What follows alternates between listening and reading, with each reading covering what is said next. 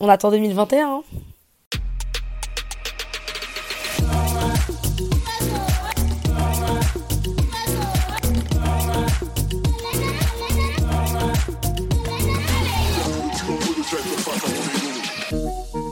Salut, c'est Nina, du podcast Le cul entre deux chaises. Le podcast qui discute des problématiques liées au vécu des enfants des diasporas. Dans ce troisième et dernier volet d'une série de trois épisodes dédiés au confinement et à la pandémie de Covid-19, on va parler de comment nous, les enfants des diasporas, de familles éclatées à travers le monde, on a vécu cette période inédite. Mais justement, est-ce que cette situation était si inédite que ça, pour nous? Eh bien, on va en discuter. Et quand je dis on, ce n'est pas une ou un invité, comme pour les précédents épisodes, mais bien cette voix, huit, avec la mienne, que vous allez entendre. Ces sept voix, ce sont vous, des auditrices pour le coup, qui ont accepté de me livrer il y a un mois maintenant, alors que nous étions en plein confinement, un petit bout de leur quotidien, de comment leur famille s'est adaptée à la situation, de leurs réflexions ou de leurs peurs. Le confinement nous a pour beaucoup amené à une introspection. Que ce soit pour celles et ceux confinés en solo et dont le seul être humain croisé au quotidien était soi-même dans le miroir, ou bien pour celles et ceux confinés en famille ou avec des proches, amenant à réfléchir sur cet écosystème humain. Et je ne sais pas vous, mais de mon côté, le confinement a été un moment propice, mais aussi angoissant, pour taper la discute avec moi-même. Falan, Nouria, Letty, Oumu, Donia, Yasmina et Sarah ont toutes vécu un confinement différent. Elles vous parlent depuis la France, depuis Berlin, depuis le Canada, et leurs familles sont dispersées en Europe, au Maghreb, en Asie, en Afrique. Dans cet épisode, on va parler de l'impossibilité de se voir physiquement, qui est en fait un quotidien pour les membres des diasporas. On va parler de l'inquiétude de savoir que sa famille fait face à une pandémie dans tel ou tel pays. On va parler aussi de Ramadan et de ces petites choses qui nous rattachent à notre double culture et auxquelles il est difficile d'avoir accès quand les frontières sont fermées. Et justement, on va la questionner, cette notion de frontière, qui est au cœur des problématiques quand un virus se répand dans le monde. Bonne écoute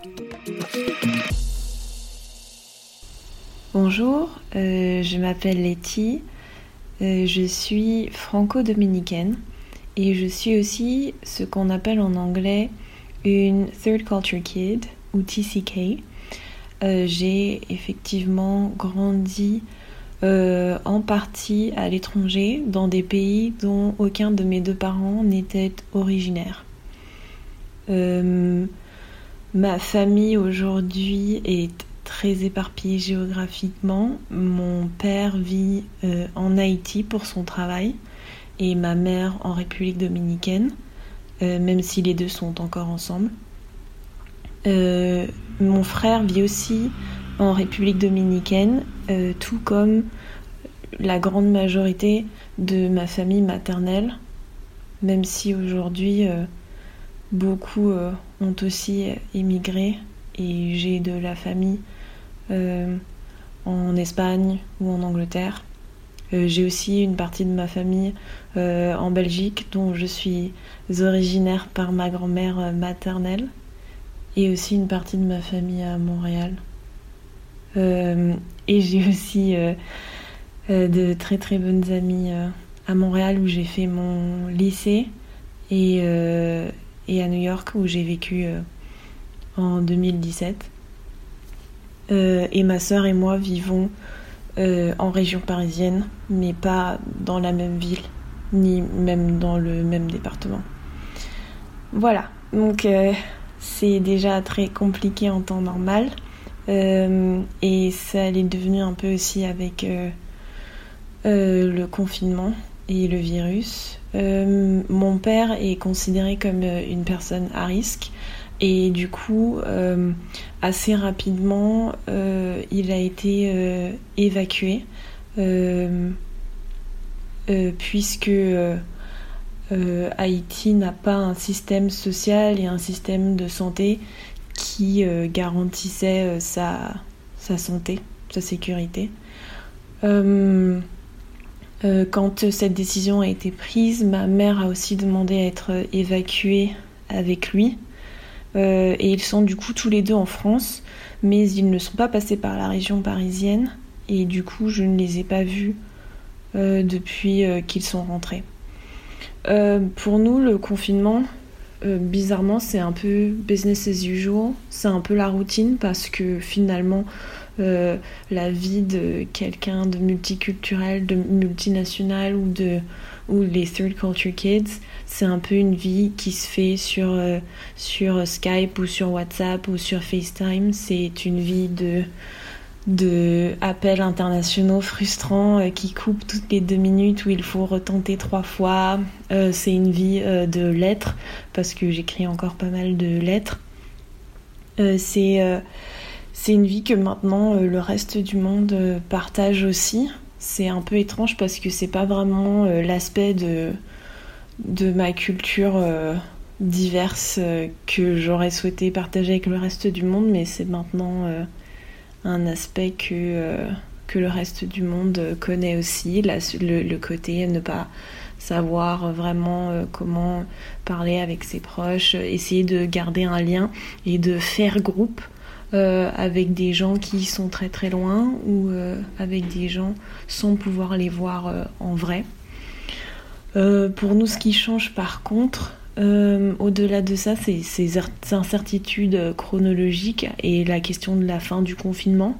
J'étais censée voir mes parents en avril et partir en République dominicaine, mais ça n'a pas pu être le cas. Euh, mon frère était censé venir cet été, mais finalement ce ne sera probablement pas le cas. Donc la question est, est-ce que je pourrais aussi voir mes parents avant la fin du confinement ou avant qu'ils ne, doivent rentrer euh, dans leur pays respectif? Euh, Pour nous, l'horizon en ce moment, c'est Noël, mais on n'est même pas certain avec l'évolution du virus. Euh, une chose qui change aussi, je pense, sur euh, euh, l'approche ou la vision de ce virus pour moi, c'est le fait que venant d'un pays soi-disant du tiers-monde, les inquiétudes habituelles liées au virus sont mêlées aussi à des questions de comment on fait pour confiner un pays où les gens vivent beaucoup dehors, comment on fait pour protéger une population quand le système de santé n'est pas forcément à la hauteur. Donc des questions aussi de... Voilà, euh, des questions différentes de celles qui se posent par exemple en France. Euh, mais je voudrais finir juste en disant que j'ai bien conscience de mon privilège et celui de ma famille de pouvoir être euh, en santé et de pouvoir avoir accès à un système de santé qui peut nous protéger. Voilà. Dans l'introduction, j'utilisais le mot inédite pour décrire la situation que nous avons vécue. Eh bien justement, oui et non. Je ne parle pas ici du côté fermeture internationale des frontières pour cause de virus. Oui, c'est inédit, ou du moins à cette échelle, parce que finalement le coronavirus n'est pas la première pandémie. Mais il y a plusieurs autres choses que celles et ceux qui ne font pas partie d'une double culture ont découvert pendant ce confinement. Parmi elles, le fait d'être séparé physiquement de ses proches pendant une longue période et le fait d'utiliser à défaut les nouvelles technologies pour communiquer. C'est en fait le quotidien de ce que l'on appelle les Third Culture Kids, ou TCK, décrit par Letty. Mais les TCK, c'est quoi?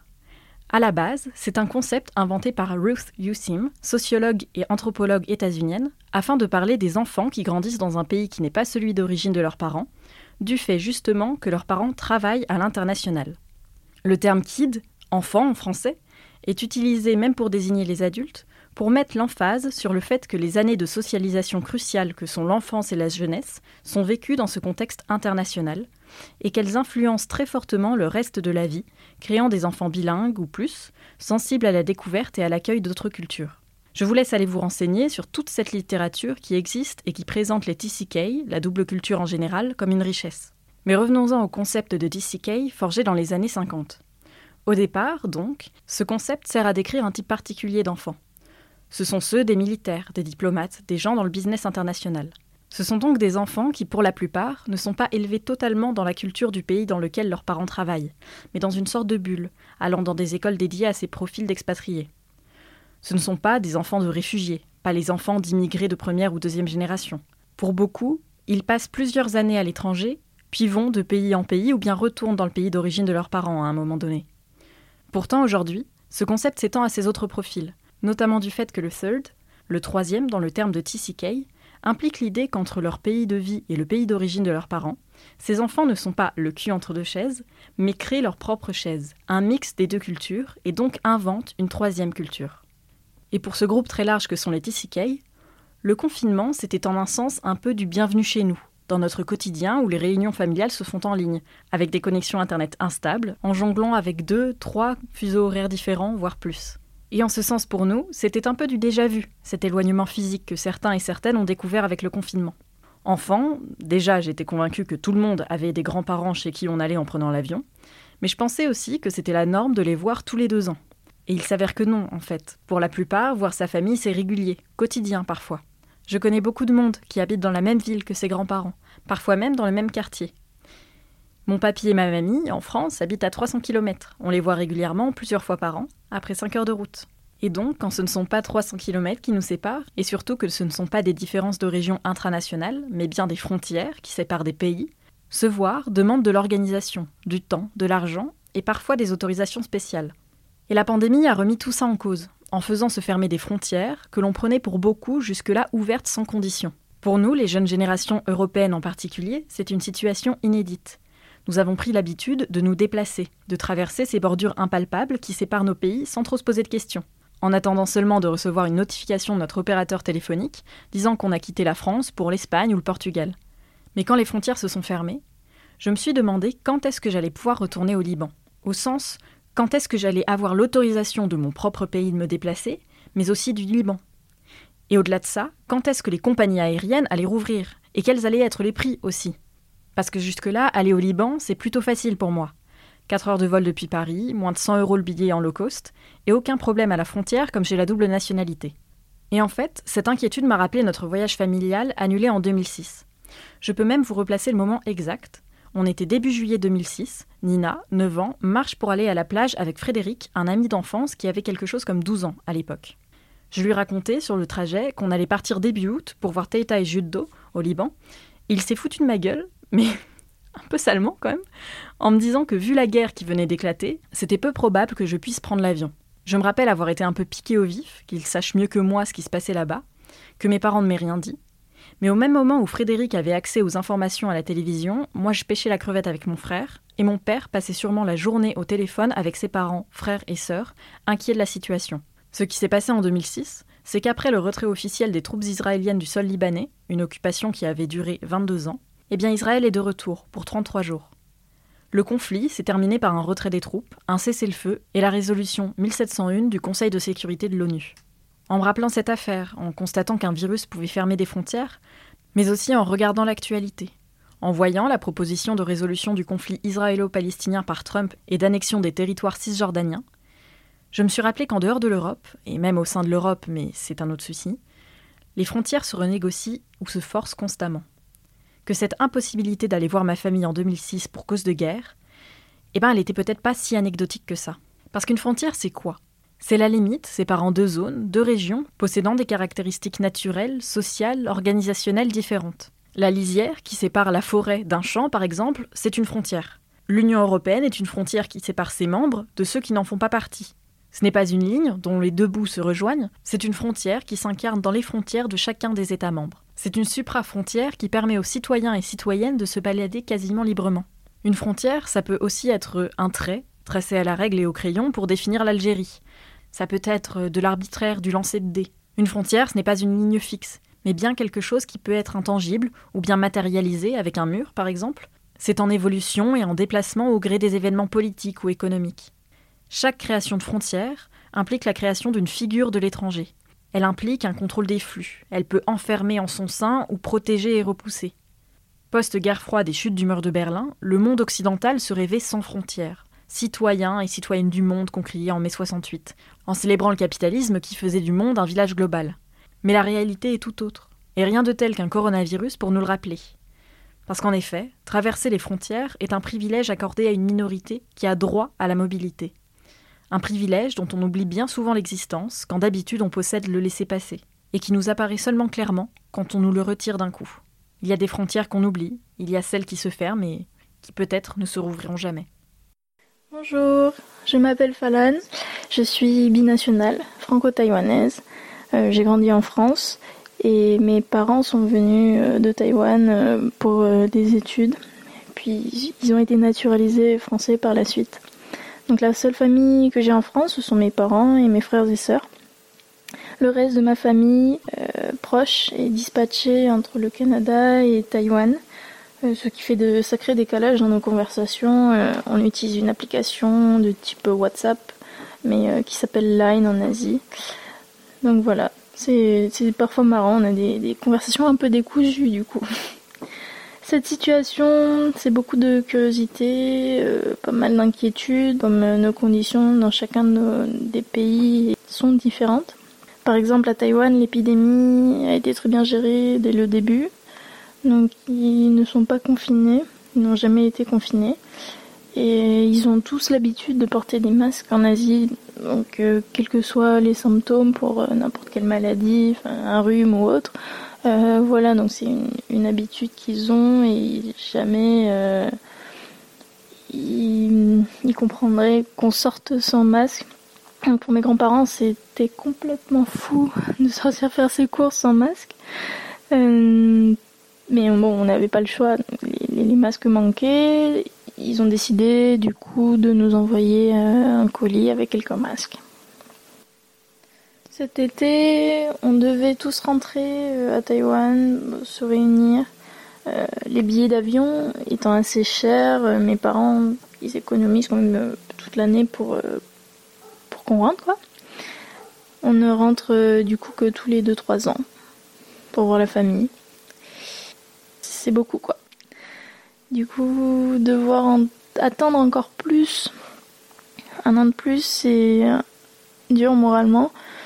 Euh, parce que les grands-parents commencent à être âgés, les petits cousins grandissent vite et on voit, voilà, on voit le temps défiler. Euh, on se dit que le virus nous vole un peu notre temps, quoi.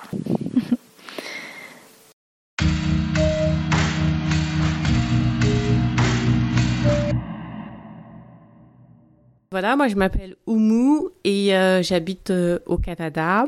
Donc j'ai ma famille, euh, quand je dis ma famille, mes frères et sœurs habitent en France et mes parents aussi. Et mes parents euh, sont actuellement euh, entre guillemets coincés. Ils sont pas coincés au Sénégal. Je dis coincés entre guillemets parce que le Sénégal c'est leur pays d'origine et comme tous les ans ils étaient partis en vacances au Sénégal et puis il y a eu le confinement, la fermeture des frontières. Donc ils sont actuellement au Sénégal. Donc, euh, concernant tout ça, c'était au début, c'était pour, ma part, en tout cas, j'étais très anxieuse euh, de me dire que ben les frontières sont fermées, donc chacun entre guillemets est dans son pays. S'il se passe quelque chose entre, euh, s'il nous arrive quelque chose, ça va être difficile de voyager, et donc c'est ça qui a fait que j'ai commencé à devenir anxieuse.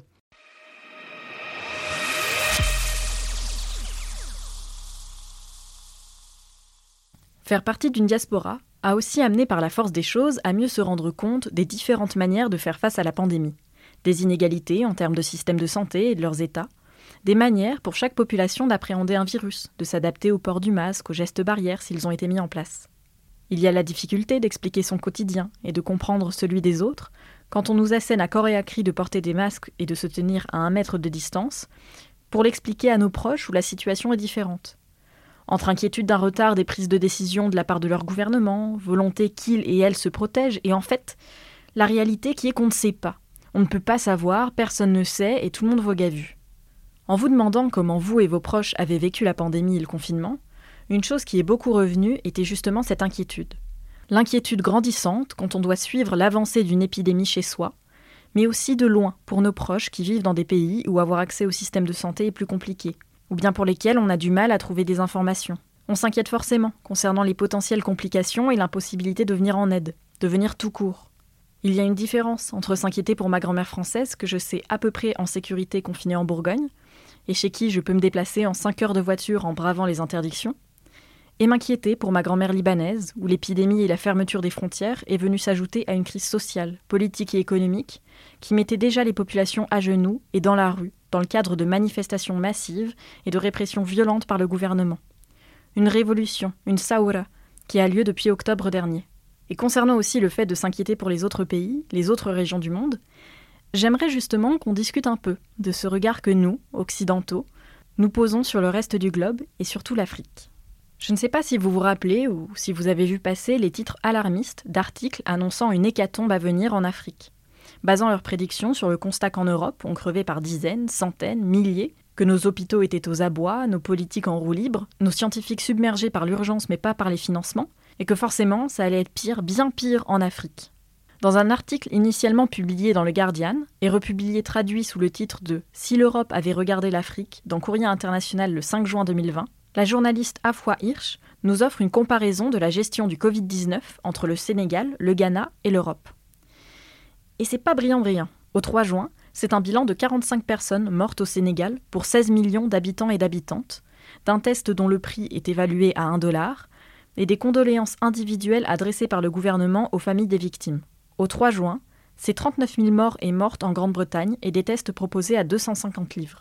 Pour beaucoup, les pays africains ont anticipé les difficultés liées parfois à un manque d'infrastructures de santé et ont pris des mesures nécessaires avec le bon timing, contrairement à nous.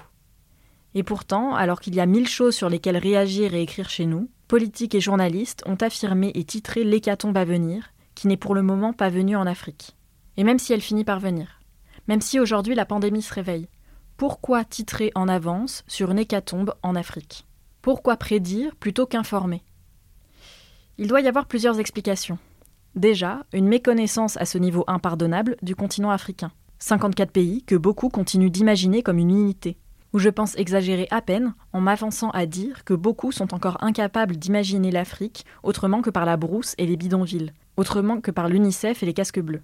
Autre explication, utiliser la carte hécatombe africaine comme un moyen pour que des milliers de corps noirs, morts, viennent sauver les responsables du foutoir qu'est l'Europe, la France, face au Covid-19. Détourner l'intention, dire regardez, ça va être pire ailleurs, on s'en sort bien. Et il y a une différence entre une peur rationnelle qui se base sur des données en termes d'infrastructures, de caractéristiques de population, et des affirmations qui se basent sur du rien et qui contredisent la réalité du terrain au moment où l'article est publié. Et non, cette fois, c'est chacun sa merde et on balaye devant sa porte. Le Nord ne peut pas s'empêcher de fantasmer des corps noirs et racisés. Soit ils sont sexualisés, soit ils sont morts ou mutilés. Voilà, c'est dit. Dit comme ça, c'est choquant, je l'entends, mais c'est la triste réalité d'un héritage colonial et de siècles d'imaginaire qui nous imprègne encore aujourd'hui. Je vous invite à ce propos à aller lire Les femmes noires comme incarnation forcée du corps de l'autre, un article de Maria Malagardis, publié le 21 septembre 2018 sur Libération. Les corps noirs et racisés ont été animalisés pour justifier leur asservissement et la colonisation. Et malheureusement, des siècles de construction de cet imaginaire colonial ne disparaissent pas en un claquement de doigts. Et pourquoi je vous parle de ça aujourd'hui? Parce que c'est aussi très lié à l'actualité. Je me répète encore, toujours, mais tout est lié. Il y a une semaine, la vidéo de la mort et de l'agonie de près de 9 minutes de George Floyd, noir américain sous le poids et les coups d'un policier, circulait en masse sur les réseaux sociaux. L'importance de filmer ces actes ne devrait plus être approuvée, contrairement à celles et ceux comme Eric Ciotti qui tentent de les faire interdire. C'est le seul recours pour les familles des victimes afin de faire valoir leur droit à porter plainte et espérer avoir justice. Sans image, Assa Traoré, figure de proue des luttes contre l'impunité policière en France, est toujours quatre ans après la mort de son frère Adama en demande de justice. Les vidéos sont donc utiles pour prouver dans le cadre judiciaire un réel dont on doute. Elles sont aussi, dans le contexte français, un moyen de mobiliser l'opinion publique qui refuse de reconnaître ces violences. Mais diffuser une énième vidéo d'un homme noir agonisant, est-ce utile? La militante antiraciste Rokaya Diallo s'est exprimée à ce sujet demandant que l'on arrête de faire tourner cette vidéo, que l'on rende hommage à George Floyd autrement, qu'on lui permette de rester digne et de se rappeler de lui autrement que seulement comme un corps noir face contre bitume. Parce que justement, cette représentation des corps noirs dominés par les corps blancs, c'est celle qui est partagée depuis des siècles, qui sert aussi à renforcer l'idée que cette situation est normale, qui sert à maintenir dans la peur, la terreur les populations afrodescendantes, à inscrire dans la tête des policiers que c'est ça, être une figure d'autorité. Cette représentation des corps noirs, toujours sous un prisme négatif, violent ou misérabiliste, vous les avez en tête comme moi. Les dessins d'esclaves dans nos manuels scolaires, les enfants décharnés dans les campagnes d'action contre la faim, les hommes racisés dans les médias ou les films qui se font taper par les flics, les images de guerre ou de famine. Quel épanouissement dans la projection d'elles et d'eux-mêmes nous offrons aux jeunes personnes noires quand c'est ça leur modèle d'identification, quand c'est George Floyd à terre et pas un portrait de lui souriant.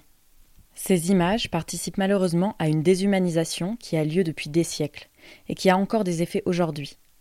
On considère que les personnes racisées exagèrent, et c'est le principe de ce que l'on appelle par exemple le syndrome méditerranéen, qui met un nom sur le fait de minimiser, de sous-estimer quand une personne racisée exprime ses douleurs ou symptômes dans le cadre médical. Cela entraîne des erreurs de diagnostic, des retards et surtout de la souffrance, parfois la mort, et aussi une défiance de ces personnes vis-à-vis du système médical. Le 29 décembre 2017, Naomi Musenga, 22 ans, maman, est morte. Morte 6h30 après avoir appelé les secours en contactant le SAMU par téléphone. Elle a été raillée. On a considéré que les douleurs qu'elle exprimait n'étaient pas graves. Ses problèmes à communiquer ont énervé et l'opératrice lui a raccroché au nez, lui disant qu'elle allait mourir un jour, comme tout le monde. Cette opératrice était sûrement éreintée par des conditions de travail difficiles. Et elle ne savait pas que Naomi était noire, l'ayant seulement eue au téléphone. Mais est-ce qu'elle a assimilé les difficultés de communication de la jeune femme à un lien avec l'immigration? Peut-être. Et le fait est que Naomi est morte, et que Naomi, eh bien, elle était noire. La vidéo de George Floyd a été partagée massivement. Dans les médias, sur les réseaux sociaux, et aussi par celles et ceux qui d'habitude ne s'émeuvent pas plus que ça des violences policières et des violences racistes. J'ai été très dérangée de voir mon entourage partager cette vidéo, tout d'un coup se revendiquer soutien du mouvement Black Lives Matter, comme s'il avait fallu attendre une vidéo de 9 minutes d'un homme agonisant pour reconnaître et comprendre que cette société et la police tuent les hommes racisés. Mon entourage qui est venu me dire à quel point la situation était horrible et à quel point il et elle étaient désolés. Eh ben super, moi aussi, mais ça me fait une belle jambe. Au-delà du partage de la vidéo et de l'énervement et du sentiment d'injustice, Combien ont fait le parallèle avec la situation en France et nos morts et mortes comme Adama Traoré et tant d'autres? Combien sont allés déconstruire leur propre rapport à cette société et à la police raciste, en lisant des articles, des livres, en écoutant les témoignages de concernés? Combien ont finalement transformé cette sorte de phénomène de mode autour de la mort de George Floyd pour engager un travail pérenne de lutte contre les systèmes de domination raciste? Il n'y a pas besoin d'images de mort pour être au courant que ces morts existent. Il suffit d'écouter les personnes concernées qui dénoncent cette situation depuis des années. Et malheureusement pour ces personnes, c'est une double peine. D'abord, le risque constant de subir ces violences ou de voir son entourage les subir, et ensuite l'impossibilité d'échapper à ce flot d'images violentes qui ne font qu'illustrer une réalité déjà connue. Et c'est peut-être même une triple peine. Parce que soyez certains et certaines que ces mêmes personnes qui ont partagé l'indignation et la révolte générale face à la mort de George Floyd n'ont pas arrêté leur blague raciste n'ont pas arrêté de profiter du système qui les privilégie, n'ont pas arrêté de dire que les manifestants et manifestantes faisant preuve de violence à l'égard des forces de l'ordre méritaient de se faire gazer, embarquer, maltraiter, n'ont pas arrêté de dire qu'un gamin de 14 ans tabassait le méritait, parce qu'il n'avait pas à voler ce scooter finalement. C'est sa faute, et celle de la supposée mauvaise éducation de ses parents. Cette déception, assénée dans le cadre d'un espoir grandissant de voir changer les choses, fait mal. Très mal. Le lendemain de la manifestation du 13 juin contre les violences policières, j'ai moi-même assisté à une scène trop banale. Celle de deux gosses de 12 ans, peut-être 15 allez, au maximum, l'un noir et l'autre d'origine arabe ou maghrébine, se faisant menacer par un flic de se faire gazer, taser et étrangler, traité de racaille qui ne comprend le respect que dans la violence. Je suis intervenu, on m'a traité de sale arabe qui n'est bonne qu'à enfanter de la racaille. Mais le plus violent, ça a été les personnes qui ont assisté à la scène, qui n'ont rien fait, et qui, pire, sont venus me voir, sont venus me faire la morale d'être intervenu, d'avoir dénoncé le racisme, d'avoir voulu protéger deux gosses de menaces et potentielles violences physiques. On m'a dit que j'exagérais. On a trouvé banal, mérité, normal de se voir menacé d'étranglement. Les violences physiques n'ont pas eu lieu. Mais le traumatisme mental était bien là. Ne pas agir et cautionner ces comportements, partager ces vidéos aux yeux de tous et toutes, c'est laisser le racisme voler des enfances c'est laisser cette hypocrisie générale détruire nos forces et nos espoirs. De plus, ce partage massif de ces images, à défaut d'une dénonciation de ces violences par d'autres supports et moyens, participe à mon sens, et à celui d'autres militants et militantes comme Rokaya Diallo, d'une désensibilisation générale. Si on ne mobilise qu'en montrant des images chocs, et que voir 9 minutes d'agonie ne suffit pas à changer les choses, ne suffit pas à faire que les 15 personnes présentes dans ce bus interviennent face à un homme seul qui n'était pas en service pour protéger deux gosses, la prochaine fois, il faudra montrer quoi? Il y a sûrement un juste milieu à trouver, d'autres moyens de faire pression sans avoir à montrer forcément. Et une fois de plus, je ne nie pas, absolument pas du tout, le besoin de donner une visibilité à ces images. Elles sont nécessaires, elles sont la seule menace qui pèse aujourd'hui sur l'impunité policière, celle des preuves irréfutables, des clichés à défaut d'écouter et de rendre justice aux victimes. Mais je me demande s'il est traité comme des preuves d'une réalité sociale, si possible en les gardant dans le cadre judiciaire, aux côtés d'autres représentations dans une volonté de sensibiliser le reste de la population, ne serait pas plus bénéfique, pour tout le monde et pour la santé mentale des concernés d'abord. Je ne reproche pas aux personnes concernées d'avoir partagé ces images. Je ne parle pas là des médias ou des associations qui sont sur le terrain, qui donnent de la visibilité à des profils variés, à des initiatives par des personnes racisées. On fait ce qu'on peut, mais peut-être que la prochaine fois, car malheureusement il y en aura, on pourrait faire mieux. Je vous parle là plus particulièrement de ceux pour qui la seule représentation des personnes racisées, ce sont ces images violentes. Je vous mets en note du podcast un article de Case Rebelle à ce sujet, avançant notamment que l'argument de sensibilisation des non concernés ne vaut peut-être pas le traumatisme mental des autres. Bref, ce que je voudrais que l'on retienne de tout ça, c'est que gardons notre pitié pour nos morts et nos mortes plutôt que de fantasmer la situation en Afrique. Cette image que l'on nous fabrique sert aussi à cacher la réalité que c'est chez nous que les Noirs et les racisés meurent le plus, étant les populations les plus durement touchées par la pandémie du fait d'inégalités sociales. On le montrait d'ailleurs dans les deux précédents épisodes concernant les quartiers populaires et les territoires d'outre-mer. Les corps noirs qui meurent, ce sont les nôtres. Au vu du contexte actuel, je trouvais important de revenir sur ces images, ces fantasmes, parce qu'ils nourrissent aussi nos inquiétudes.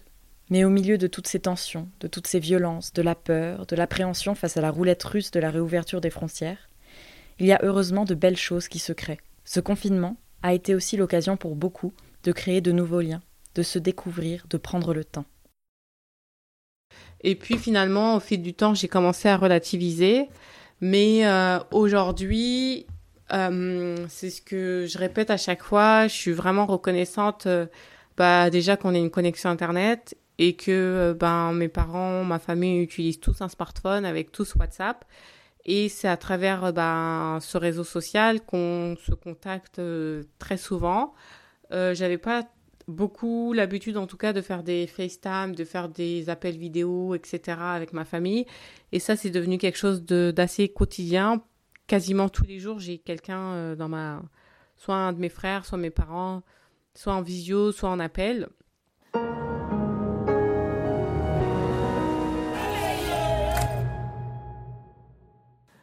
Alors moi c'est Sarah. Au tout début de la crise, il y a une de mes tantes marocaines qui a créé un groupe WhatsApp pour euh, les femmes euh, de la famille, pour qu'en fait on puisse euh, se rassurer les unes des autres. Elle l'a intitulé Toutes contre le stress. Et du coup, il y a mes cinq tantes à Casablanca, ma cousine à Saint-Pétersbourg et moi à Berlin. Et c'est c'est la première fois qu'on a un groupe euh, où il y a juste nous toutes ensemble. Et du coup, ce groupe, on, le rentabilise. On passe vraiment euh, tous les jours, du, euh, matin jusqu'à ce qu'on aille se coucher. Et, j'adore enfin, de pouvoir lire ces messages et de voir ce qu'elle partage. C'est comme si enfin, je nous visualise tout ensemble dans le salon de mes grands-parents à, Casa, comme on fait quand on est réunis toutes les sept, ce qui arrive peut-être euh, tous les deux ans. Avec ce confinement, on a beaucoup plus de temps et beaucoup plus de plus la capacité de communiquer. Et du coup, euh, on, rigole beaucoup dans ce groupe. Par exemple, on fait, on fait des faux podcasts et genre, tout le monde s'est découvert des talents de vlogueur à faire des petites vidéos de sa vie. Genre, on fait des, des concours de cuisine, qui fait les plus beaux barcliers elles partagent leurs recettes. Alors qu'avant, moi, je ne savais pas trop vraiment euh, cuisiner ce genre de plat marocain. Et là, qu'elles partagent leurs recettes, ça, ça m'encourage vachement. En plus, maintenant, avec euh, le ramadan, du coup, tous les soirs, il y en a une euh, qui fait une petite vidéo pour présenter la table qu'elle a préparée pour le tour. Moi, j'ai grandi en France avec ma mère blanche française, puisque mon père il est resté au Maroc après leur séparation. Du coup, j'ai pas souvent eu l'occasion de partager ce genre de moments avec eux. Et maintenant, comme on est tout en confinement et qu'on communique beaucoup, pour moi, j'ai vraiment l'impression que ça nous rend plus proches. En plus, je suis la seule euh, qui parle pas l'arabe couramment dans la famille. Et là, comme euh, on se parle beaucoup et que tout le monde envoie des voice messages, j'ai l'impression que mon arabe il s'améliore, que j'arrive mieux la compréhension et moi euh, à parler. Et ça, ça, ça, me fait, ça me fait super plaisir pour moi, ce groupe WhatsApp, il, m'est venu trop cher. C'est, euh, c'est dès lors, c'est comme si, je faisais un saut euh, directement dans ma culture euh, marocaine. Et au final, j'en, oublie presque que les frontières sont fermées et que je sais pas quand est-ce que ça sera la prochaine fois qu'on pourra se voir. Mais comme on s'écrit tous les jours, au moins je sais que pour le moment, tout le monde est en bonne santé.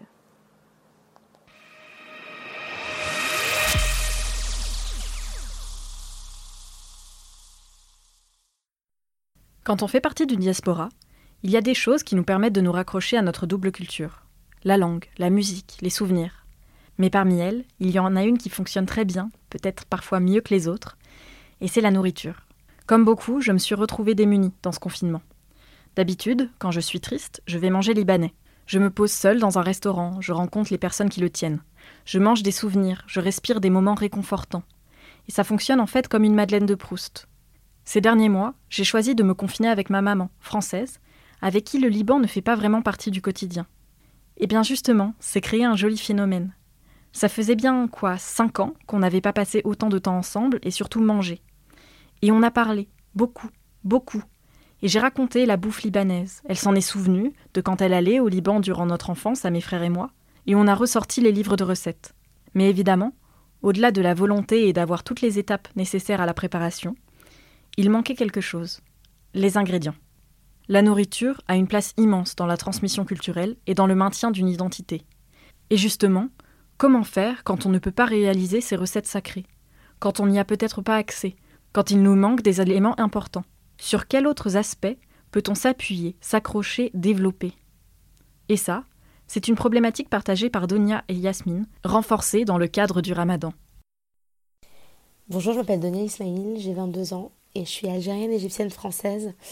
Et donc oui, ce ramadan 2020 est totalement différent et, très atypique. Moi, pour le coup, il m'a énormément euh, stressée au début et déprimée euh, parce que, en fait, toutes les particularités que moi j'aimais dans ce ramadan, ce qui était le côté familial, le côté on fait nos recettes euh, arabes parce qu'on a le temps, et surtout apprendre ces recettes de mes, de mes aînés, bah, disparaît un peu parce que ne peut plus aller chez sa famille. et puis aussi l'Aïd, c'est un peu compliqué parce que moi, j'avais pour projet de retourner en Algérie cette année au mois de juillet, au mois d'août pour le les Mais bon, ça, tombe un peu à l'eau et donc oui, c'est triste parce qu'on on se retrouve un peu euh, euh, loin des personnes avec qui on aimerait passer ces moments, euh, ces moments importants dans une vie et, surtout quand on sait qu'on grandit et que nos aînés ne seront plus là pour très longtemps. et aussi le côté un peu compliqué de ce ramadan confiné, c'est qu'on n'a pas accès à, beaucoup de, de produits qui nous permettent de faire ces plats arabe. Euh, par exemple, pour la chorba, je fais la chorba algérienne, on a ce qu'on appelle du fric, qui est une sorte de blé, qui est très dur à trouver en France. Donc normalement, ma mère part en Algérie pour nous en ramener, ou on attend que quelqu'un euh, débarque d'Alger, là on peut pas. Donc euh, oui, c'est hyper compliqué et c'est important pour nous de faire, de, de faire ces, recettes pendant le ramadan parce que c'est aussi un rite de passage. On apprend ces recettes de nos aînés, on les transmet aux plus jeunes. Et donc, euh, bon, malheureusement, ça se passera pas dans ces cas-là, enfin, comme ça se passera pas comme ça. Euh, mais euh, cette année, j'ai quand même appris quand même pas mal de choses, donc il y a aussi un point positif. Mais c'est vrai qu'il y a ce côté très familial qui, qui n'est pas là, et, et, c'est hyper déprimant parce que pas même pareil, voilà, les vacances d'été, j'aurais adoré retourner en Égypte. Et je pense que ce sera pas possible. Donc on, on est un peu emprisonné en France, malheureusement. Et c'est vrai que les vacances annuelles, c'est un peu le, ce qu'on attend toute l'année. Euh, euh, les vacances, en règle générale, on les attend, mais quand on rentre au bled, voir sa famille, ses cousins, ses ancêtres, euh, un peu apprendre aussi de, ces personnes-là, c'est toujours hyper important. Et c'est vrai que cette année, c'est très différent. Mais bon, on attend 2021. Hein. Et pour venir sur l'Aïd, nous, on avait, l'année dernière, on avait prévu, en fait, avec ma famille, du côté de ma mère, parce que moi, je vis vraiment du côté algérien, donc avec ma maman on avait prévu de, de faire un aide avec toute la famille, avec tous ses frères et sœurs, euh, tous les, euh, les enfants. Les enfants, c'est moi, même si j'ai 22 ans, je suis plus trop enfant. C'est ma génération. Et on l'avait, on avait à, proprement parler un peu réussi l'année dernière et on voulait le refaire cette année. Donc c'est un peu compliqué parce qu'on est tous un peu euh, dans des pays différents. Et, et puis c'est aussi hyper frustrant parce que euh, j'ai une partie de ma famille qui habite à Paris. On habite à un arrondissement. Et je suis dans le 19e, ils sont dans le 20e. On est euh, deux arrondissements collés. On est à 15 minutes en voiture et on peut pas aller les voir. Et c'est hyper frustrant parce que tous les ans, on a ces rituels où on passe euh, le premier jour du ramadan avec eux. puis on fait à manger. Donc c'est vrai que c'est, c'est, une routine qui, qui se brise, la routine du ramadan. Et puis aussi, c'est oui, voilà, ces moments de partage qu'on manque. Donc c'est très déprimant. Pour moi, moi, ça m'a vraiment déprimée. Beaucoup moins ma famille, mais ma cousine qui vit chez moi, beaucoup moins. Mais moi, j'étais totalement déprimée. Je J'arrivais pas du tout au début. J'ai passé le pire jour du, enfin le premier Ramadan était le pire jour. Alors que normalement, le Ramadan, ça me fait rien du tout. Au contraire, j'attends ça avec impatience. Et cette année, j'attendais pas du tout, euh, j'étais pas du tout excitée à l'idée de, faire le Ramadan parce qu'il y avait ce manque, euh, ce manque. Et, euh, et oui, et, évidemment, ouais, les plats. Moi, je trouve que les plats, c'était le, c'est la goutte d'eau qui a fait déborder le vase, disons. Euh, parce que tu peux pas apprendre, tu vois.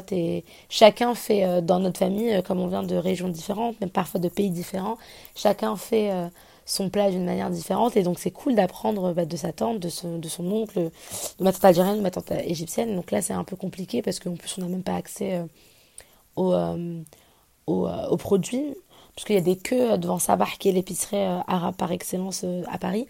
Il y a des queues immenses et par exemple, c'est une guerre pour trouver de la levure euh, boulangère, qui n'est pas réellement un produit arabe, mais qui est utilisé énormément dans le pain que l'on confectionne. Et donc oui, c'est une galère, euh, c'est une galère monstre. On parle beaucoup de la pénurie de farine, mais la pénurie euh, de levure boulangère, elle est immense.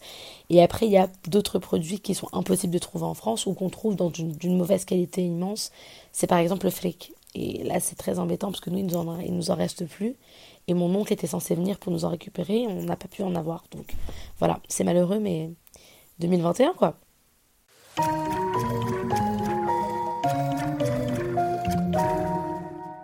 Alors moi c'est Yasmine, je suis euh, née et j'ai grandi dans une famille mixte au Maroc. Je suis arrivée en France après euh, mon bac pour faire mes études à Lille. Aujourd'hui, je suis confinée euh, avec ma mère, mais mon père est coincé au Maroc à cause de la fermeture des frontières. J'étais euh, censée rentrer une semaine pendant les vacances en avril, en plein ramadan, et euh, je devais aussi passer le mois de juin au Maroc. C'est assez compliqué parce que c'est la première année de ma vie où je ne serai pas présente au Maroc pour le ramadan, ne serait-ce que quelques jours. Et euh, c'est vrai que c'est totalement différent. Je, là, je suis confinée euh, avec ma mère et mon grand-père qui sont chrétiens et euh, du coup, pas de ramadan pour eux. Et du coup, c'est très, c'est très compliqué pour moi de gérer le ramadan seul, de, d'être sans ambiance. C'est surtout l'ambiance en fait qui, qui me manque. Parce que l'ambiance ramadan au Maroc, c'est quelque chose de très spécial. C'est vraiment une culture qui mérite euh, d'être vécu. Et euh, c'est magique parce que tout le pays vit au rythme du ramadan. Euh, toute ta famille le fait, nos amis. On vit, au même, on vit au même rythme et on vit les mêmes choses en même temps, ce qui rend la chose beaucoup moins difficile. par exemple, le soir, tout le monde sort. Les rues sont bondées, il y a une ambiance festive, il euh, y a du bruit, des chants. Euh. Moi, je sais qu'avec mes amis, on se retrouvait tout le temps, on faisait des, des, parties de cartes euh, jusque 6 heures du matin. Ou même avec ma famille, on restait très très très tard éveillés. et tout ça dans une ambiance très très conviviale et très joyeuse. Et le confinement a un peu cassé toute cette ambiance. surtout que depuis, depuis le bac avec, nos, avec mes amis, c'était un peu notre rendez-vous de rentrer euh, au Maroc l'été et surtout pendant le ramadan. On se retrouvait pendant le ramadan. Et euh, là, cette année, bah, ça va pas être possible et du coup, euh, ça nous rend un peu, un peu tristes tous. Surtout que beaucoup sont coincés en France, en Roumanie, en Espagne ou même aux États-Unis. Et on est un peu dans le flou parce qu'on ne sait pas quand est-ce qu'on va pouvoir rentrer au Maroc. Certainement pas cet été. Ce qui fait que hum, ça, ça fait plusieurs mois sans rentrer chez soi et je pense qu'on a tous besoin de, de se revigorer et de recharger les batteries.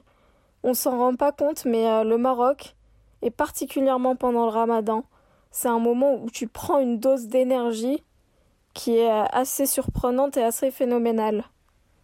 Quand on ne peut se raccrocher aux gens, à la chaleur qu'apportent les rencontres physiques, particulièrement dans un cadre comme le ramadan où le partage est maître mot, eh bien se raccrocher à ce qui reste, à ces autres aspects qui font d'habitude l'identité du moment, comme la nourriture, paraît d'autant plus important. Et malheureusement, dans le cadre du confinement, on ne peut pas. On ne peut pas parce que nos madeleines de Proust, à nous, elles ne se font pas avec 200 g de farine, 3 œufs, 150 g de sucre, 100 g de beurre, de la levure et de la fleur d'oranger. Non, nos madeleines de Proust à nous, elles se fabriquent avec des épices qui viennent des quatre coins de la terre, des fruits, des légumes, des denrées alimentaires qui traversent les mers, les océans et les continents pour se retrouver dans nos assiettes. Et ça a fait réfléchir Falan, justement. Ce virus, c'est aussi euh, un coup de pied au cul, un petit réveil euh, écologique. Euh, même si j'avais conscience qu'il fallait faire des efforts, quand j'allais à Paris Star, je faisais des entorses à mes efforts pour manger local.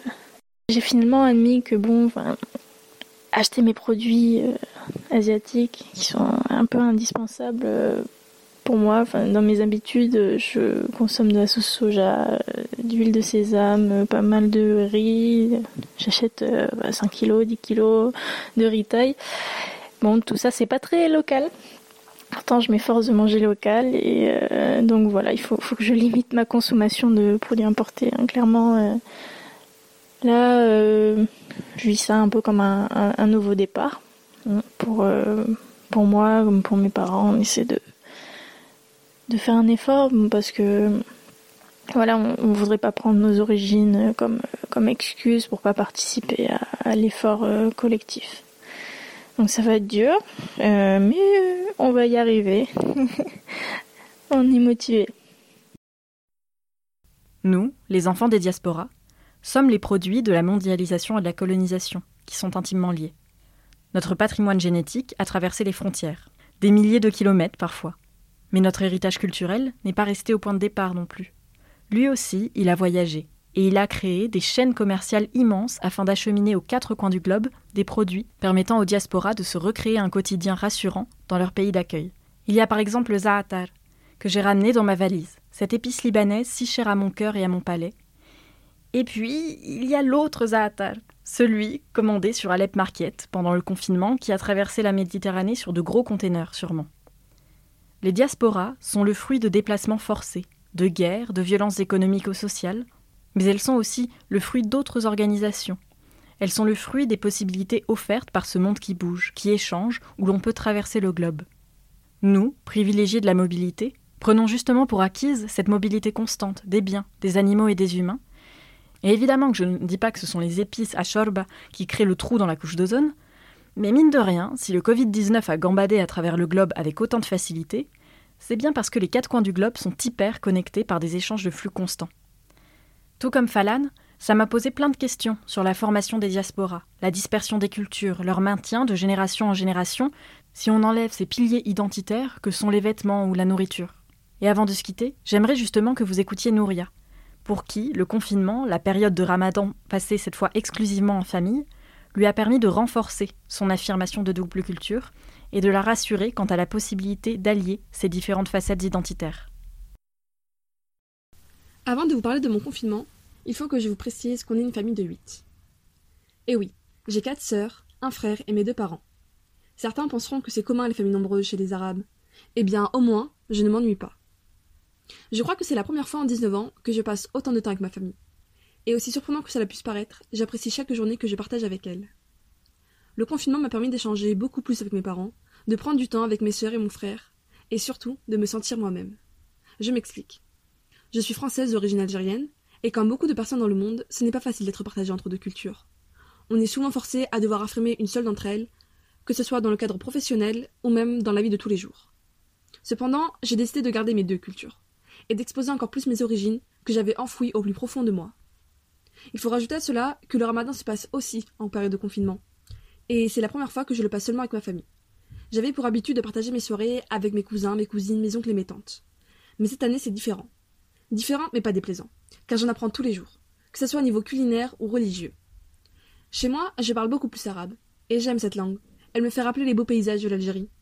D'ailleurs, j'aurais espéré y aller cet été, mais avec le confinement, je ne sais pas si cela sera possible. C'était pourtant l'occasion rêvée. J'aurais voulu vous montrer ce pays, sa culture, sa langue, ses plats, et peut-être vous donner envie d'y aller. En tout cas, une chose reste certaine. J'ai pris beaucoup d'assurance concernant mes origines, et je n'ai plus peur d'être jugée en les partageant. Le confinement m'a aidé à en être encore plus fière.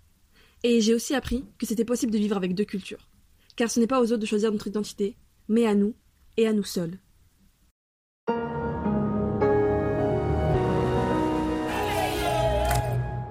Voilà, j'espère que cet épisode vous aura plu. J'ai pris beaucoup de plaisir à recueillir ces témoignages qui ont en fait couvert mes problématiques personnelles rencontrées durant ce confinement et à propos de mon double héritage culturel. J'espère que vous allez au mieux aussi, que la période ne vous a pas claqué trop fort. Je remercie Falan, Nouria, Letty, Oumou, Donia, Yasmine et Sarah. Certaines d'entre elles ont d'ailleurs créé des projets sur l'identité multiple et les diasporas, que je ne manquerai pas de vous partager sur les réseaux du podcast. Et c'en est fini de cette série sur la pandémie de Covid-19. J'espère qu'elle vous aura plu, qu'elle aura pu apaiser des douleurs, des questionnements, qu'elle aura su attiser la flamme de la réflexion et de la révolution. Et nous, on se retrouve la prochaine fois pour un épisode témoignage. N'hésitez pas à partager cet épisode autour de vous, sur vos réseaux, à vos proches avec qui vous avez passé ou pas le confinement, et à aller mettre un commentaire et une note positive sur les différentes plateformes de streaming, notamment Apple Podcast. C'est vraiment important et c'est comme ça que le podcast se fait connaître et que notre communauté grandit. Les références utilisées sont comme d'habitude disponibles dans la description de l'épisode et sur les réseaux sociaux du podcast. D'ailleurs, n'hésitez pas à vous abonner, à commenter et à partager sur Instagram, Facebook et Twitter. Pour me contacter, c'est toujours à l'adresse podcast.lecuentredeuxchaises.gmail.com. À bientôt